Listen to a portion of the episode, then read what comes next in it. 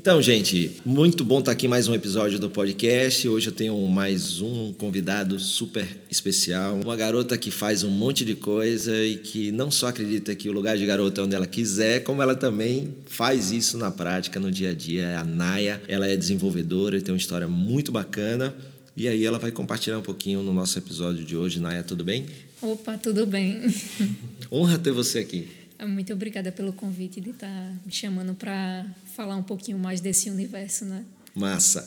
Então, fala um pouquinho, né? Eu já tinha ouvido falar do Code Girl, eu não sabia que você era uma das, das fundadoras. Fala um pouquinho de como é que surgiu o Code Girl, o que é o, o que é o Code Girl.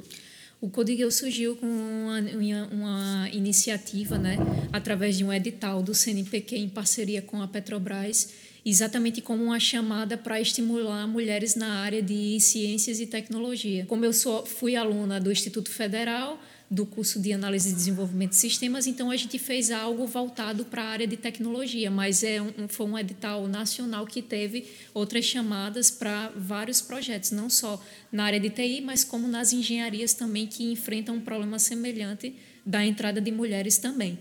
Então surgiu a partir desse edital. E aí a gente fez o, o, o, primeiro projeto que a gente teve foi fazer parceria com a escola pública é, aqui em Natal. A gente fez com o Floca, a gente pegou um grupo de alunas do ensino médio para ensinar a parte de programação e a parte de web design. Então a gente fez esse mini curso, durou cerca de cinco meses, esses dois módulos, né? E aí, no final, para o fechamento do projeto, a gente decidiu criar um evento onde reunia é, várias mulheres, né, palestrantes de diversas áreas da tecnologia, da área de gestão, da área de programação, da área de gerenciamento de projetos, para falar para meninas do interior, né, que vêm do interior do estado, que são dos outros institutos federais que estão espalhados, que a gente hoje tem 23 campos, né?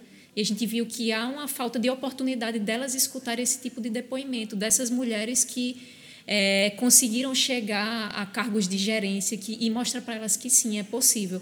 Então, a gente fez o primeiro Codigueu, é, num espaço menor do que a gente faz hoje, mas a gente viu que os resultados foram excelentes e a gente decidiu rodar uma segunda edição. Logo após o fechamento desse projeto junto com o CNPq, né, que só tem a duração de um ano, a gente resolveu dar continuidade ao projeto que as pessoas que pediram, porque gostaram da iniciativa, gostaram de ver essas mulheres falando e, e se sentiram empoderadas né, a continuar no curso. Várias meninas chegou para a gente dizendo que queriam desistir porque achava difícil, não se achava capaz de, de realizar tal coisa. E aí, a partir do evento, evento onde elas viram mulheres que contaram os seus testemunhos lá de como foi a carreira delas, de como elas encararam essa jornada, que sim é possível elas chegarem em algum lugar. Então, hoje em dia, a gente já vai para a sexta edição esse ano, em novembro, e a gente vai trazer outras mulheres. O projeto é, a gente ganhou assim, os, os resultados estão muito bons. A gente tem... É isso que eu ia te perguntar, né? Você já, já tem como mensurar o impacto do Code Girl hoje no mercado? Sim, a gente recebe diversos depoimentos das meninas passando no vestibular e marcando a gente em depoimento, agradecendo ao projeto por ter tido a oportunidade de estar com a gente. Então, a gente tem alunas hoje em ciência e tecnologia, na parte de engenharia de software, ciência da computação, engenharia da computação, análise e desenvolvimento de sistemas. Então, a gente tem esse número bem palpável. Inclusive, várias das meninas que participavam do evento hoje são alunas do superior, é, lá do Instituto Federal ou da, da UFRN. Então, a gente tem como mensurar, assim, já esses resultados, né? Embora seja um projeto meio que recente aqui dentro do estado. Que bacana. E aí a gente vê que você tem duas formas na hora que assim eu vejo o Code Girl muito é, também como um aspecto de você além de levar esperança né para jovens você tem dois aspectos aí né como é que eu chego e digo que é possível você trabalhar é, com tecnologia sendo mulher num país como o Brasil sem mostrar que já existem pessoas que já fazem isso, né? Então achei bacana porque você trabalha os dois lados. Você mostra a área, o que é, que é possível se desenvolver na área, né? Você tem ciência e tecnologia, você tem é, as possibilidades que elas têm. Depois você capacita, né? E depois isso. você ainda traz uma pessoa que já faz aquilo. Olha, tá, tá vendo? Uma mulher venceu e conseguiu e tal, conseguiu. tal. Isso é muito legal, né?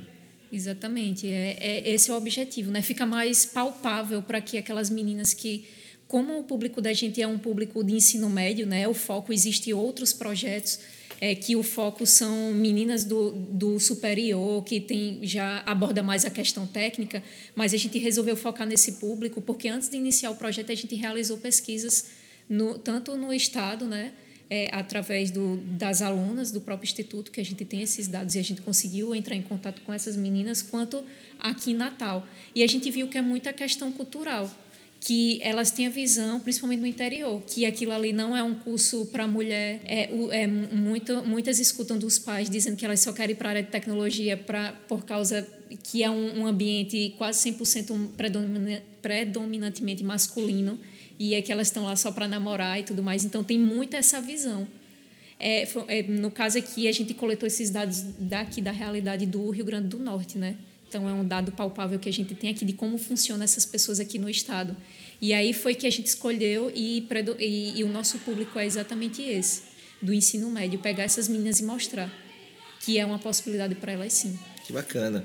E aí você, como uma mulher que, que tem uma, uma história muito bacana, né? Porque além do Code Girl, você também com sua startup foi para São Paulo, teve na Ace. É, como é que você vê esse? Por que, que é tão difícil encontrar mulher no, na tecnologia? Porque, por exemplo, lá na, na startup que eu sou cofundador, no Credere, a gente tem hoje quatro mulheres em um ambiente de 14 só que das quatro, duas são estagiárias, né, que inclusive é, são suas fãs e adoram Code Girl. Além disso, é assim, quando você abre qualquer processo seletivo, sempre por mais que você queira, não, eu gostaria de ter mais mulheres, porque eu gosto de trabalhar mais com mulheres, etc.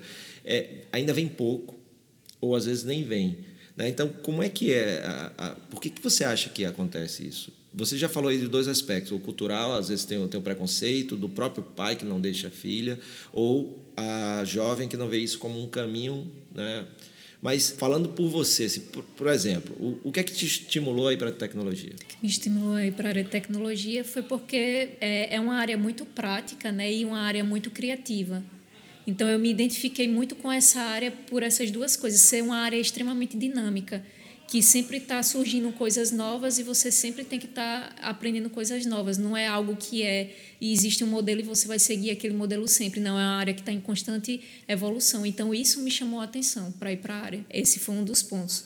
Mas tem muitas meninas que ainda se sentem desconfortáveis ou não confiam 100% nelas, assim. Tem aquela insegurança, muito a síndrome do impostor, né, que a gente é, escuta muito aí falar. Tem muito essa questão da síndrome do impostor. Elas, muitas vezes elas não se sentem capazes de, tipo, é, de concorrer na, numa vaga porque ela já sabe que vai ter muito mais candidatos masculinos e ela não se sente apta, digamos assim. Isso é uma coisa que eu já escutei várias meninas falando. Aí fica, até, às vezes, até nem presta o, o, o concurso, o, o processo seletivo, já com medo de não passar, porque sabe que tem mais meninos, não se sente capaz. Entendi. Então, muitas vezes acontece isso, delas recuarem antes mesmo de, de ir, né?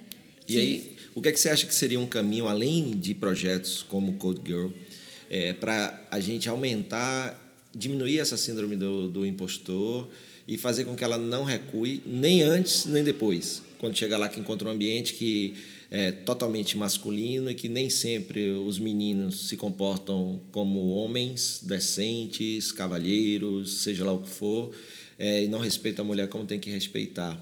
Então, o que é que precisa fazer na hora que chega lá também? Né? Tanto para ela não desistir antes, quanto quando ela chega lá depois é que as empresas elas elas comecem a adquirir né essa postura e essa filosofia de inclusão né. Várias empresas já têm isso de deixar um ambiente mais confortável para as mulheres né e de selecionar as, as pessoas que trabalham lá que entendam e que tenham essa mesma filosofia né. Existem várias empresas a Microsoft tem isso né a Google a ThoughtWorks também eles fazem toda uma entrevista para entender qual, qual que é o teu perfil, se você tem preconceito e tudo mais. E eles não contratam pessoas que não estão alinhadas à filosofia deles, exatamente para não deixar desconfortável as pessoas que já estão trabalhando lá. Perfeito. Então, é uma questão cultural como, como um todo, né? É, no caso, a gente atua numa ponta né, para que elas consigam entrar, mas aí a questão de dentro das empresas já não depende muito da gente. Né? As empresas, elas que têm que ter as próprias iniciativas, como ocorre dentro da, né, como na Apple já tem, na Microsoft também tem projetos dentro lá que atuam nessa problemática. Então, na verdade, são várias pontas, né? Bacana. Naya, você, você me falou de um outro projeto quando a gente estava conversando. Meninas também jogam. Explica um pouquinho aí que eu achei bem bacana. É, Meninas também jogam é um, um projeto de uma, uma professora que é parceira da gente, que ela é tem a formação técnica né, na parte de games e ela fez esse projeto exatamente para estimular meninas a entrarem na área de games, que também é um nicho já assim bem também restrito para incentivar elas tanto a jogar quanto a construir games é bem na área de educação mesmo, né? Para mostrar que também é uma, uma outra possibilidade. Então ela trabalha muito em eventos, dando mini cursos, ensinando toda a parte de game design até a parte de é, desenvolvimento mesmo, de programar, bem específico para meninas também. Bacana, mais uma iniciativa para fortalecer, para fomentar a participação da mulher no, no ambiente corporativo ligado à tecnologia, desenvolvimento. Isso, exatamente. Aí nesse caso esse projeto a professora atua, atua mais dentro mesmo com o pessoal da graduação, porque exige já o conhecimento técnico da área de programação. Então ele, ela já está no, já tá no meio, né? O Codigueu, digamos que viria antes, né? Para fomentar a entrada e o Minas também jogam estaria aqui no meio para mostrar essa possibilidade na área de games para as meninas ensinar a parte de programação. Muito bacana. Então, ó, você que está nos ouvindo aí que, que é empresário, essa dica que a Naya deu para o pós que é o que já não, não faz parte aí da, do propósito do Code Girl, que é quando ele chega na, na sua empresa, como é que está o ambiente aí para receber não só as mulheres, mas todas aquelas, porque você tem desde sexo a gênero, raça, religião, né? Todo tipo de preconceito que deve ser combatido no negócio, porque a gente não pode mais viver num ambiente, né, que ou no mundo onde a gente não se respeita, onde a gente uhum. não não entende que cada um tem as suas escolhas e essas escolhas devem ser respeitadas. Isso não os faz ser piores é, do que aqueles que acham que a sua escolha é a melhor escolha. Então Quanto mais a empresa entender isso aí, mais as pessoas vão trabalhar conjuntamente e daqui a pouco, quem sabe, a gente não precise nem falar mais sobre isso, né? Empreendedorismo feminino. É empreendedorismo, né? Exatamente. É o que a gente costuma dizer muito, né? A Cláudia, eu e a Suzy, a gente conversa muito sobre isso, que é, o, o, o fim do Codigueu, a gente quer que exista esse fim, que é exatamente, né? E todos os projetos que trabalham nesse foco. É um dia a gente deixar de existir, porque já está tudo, né? A equidade já chegou. Massa. Então a ideia é de equidade de gênero, né? De deixar tudo igual.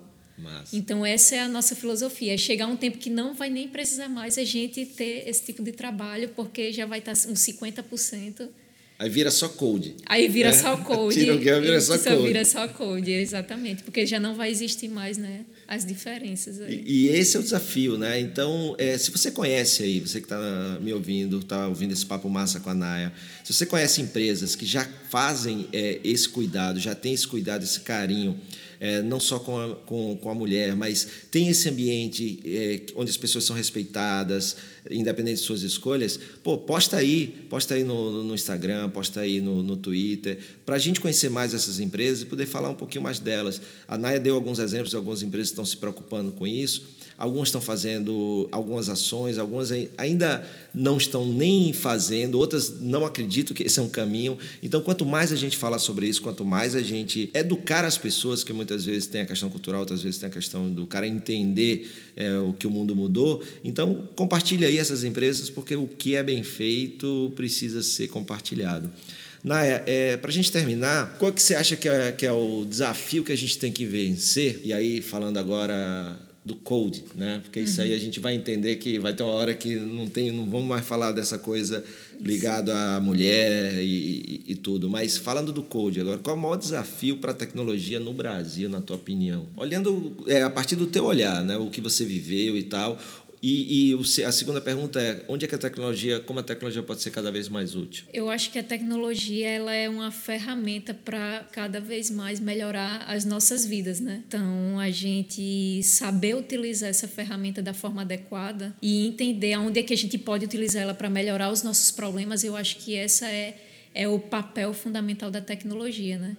Entender os, os problemas das pessoas e a gente conseguir encaixar soluções para ela. Eu acho que esse é o grande potencial da tecnologia hoje. E o grande desafio para que isso, para que as pessoas entendam mais isso, eu lancei um e-book no início do ano falando um pouquinho de tendências, não especificamente de tecnologia, mas eu, eu, eu coloquei que finalmente algumas empresas entenderam que a tecnologia é meio e não fim, ela não é a protagonista, ela é o meio para melhorar a vida das pessoas. E por isso mesmo algumas soluções muito mais bacanas estão surgindo. Mas existem muitos desafios para isso. Você acha que o maior desafio para a gente no Brasil está na, tá na cultura, está no modelo mental, está no governo que poderia é, ter um ambiente muito menos hostil para investimentos, está é, tá nas pessoas. Onde é que você acha que está aí? Tem vários, eu sei, mas onde é que a gente, na tua visão, poderia eu, começar, por exemplo? Eu acho que a gente, o, o, cenário hoje é muito burocrático, né? E às vezes a gente, em alguns, algumas áreas, a gente quer mudar as coisas, quer melhorar, mas a gente sempre tem alguma coisa que, que impede essa melhoria. Então, acho que é muito o fator cultural que a gente enfrenta no Brasil, as questões burocráticas, que não depende da, da gente, né? depende de vários fatores. Então, e às vezes as pessoas não acreditam. Tem pessoas com a mente assim mais preconceituosas quanto à tecnologia, pessoas mais velhas que, que não acreditam nisso e que, por não acreditarem, não está dando um voto de confiança, digamos assim. Isso está mudando aos poucos? Está mudando, mas eu acho que para mudar totalmente vai levar um tempo. Mas eu acho que é o maior desafio mesmo. Às vezes a gente quer melhorar e não consegue em ambientes mais tradicionais, é, você não consegue efetuar melhorias porque existem pessoas que acabam travando esse processo. Então, acho que é o maior desafio mesmo, cultural. Show de bola. Naya, poxa, adorei o papo. Obrigado. Nada. Eu, como já falei, já tinha ouvido falar muito, já era fã, conheço a Cláudia, estava uhum. faltando conhecer você. É, espero que você está nos ouvindo aí tenha gostado desse papo massa com a mega desenvolvedora, super gente boa, competentíssima que está ajudando aí a, a, gente ter mais, mais e mais é, qualidade na tecnologia sendo mulher, né? Porque ser mulher para mim é até muito bom. Eu tenho três mulheres em casa e eu acho que mulher é mais competente na maioria das coisas que faz. Existem é, estatísticas e dados que mostram que mulheres em empresas conseguem ser mais produtivas, conseguem gerar inclusive mais resultados. Bom, é, espero que você tenha gostado do papo, né? Obrigado. E até o próximo episódio. Não se esquece aí, se você ainda não curtiu o, canal, se você ainda não está seguindo, segue para não perder nenhum episódio. E se você gostou desse e dos outros papos que eu posto aqui, compartilha aí para o maior número de gente possível também ter contato com essas informações. E especificamente no Papo de hoje com o Naya, para a gente estimular mais mulheres a chegarem aí junto no mundo da tecnologia para fazer a diferença na vida dos brasileiros e nas próprias vidas. Um forte abraço, até o próximo episódio.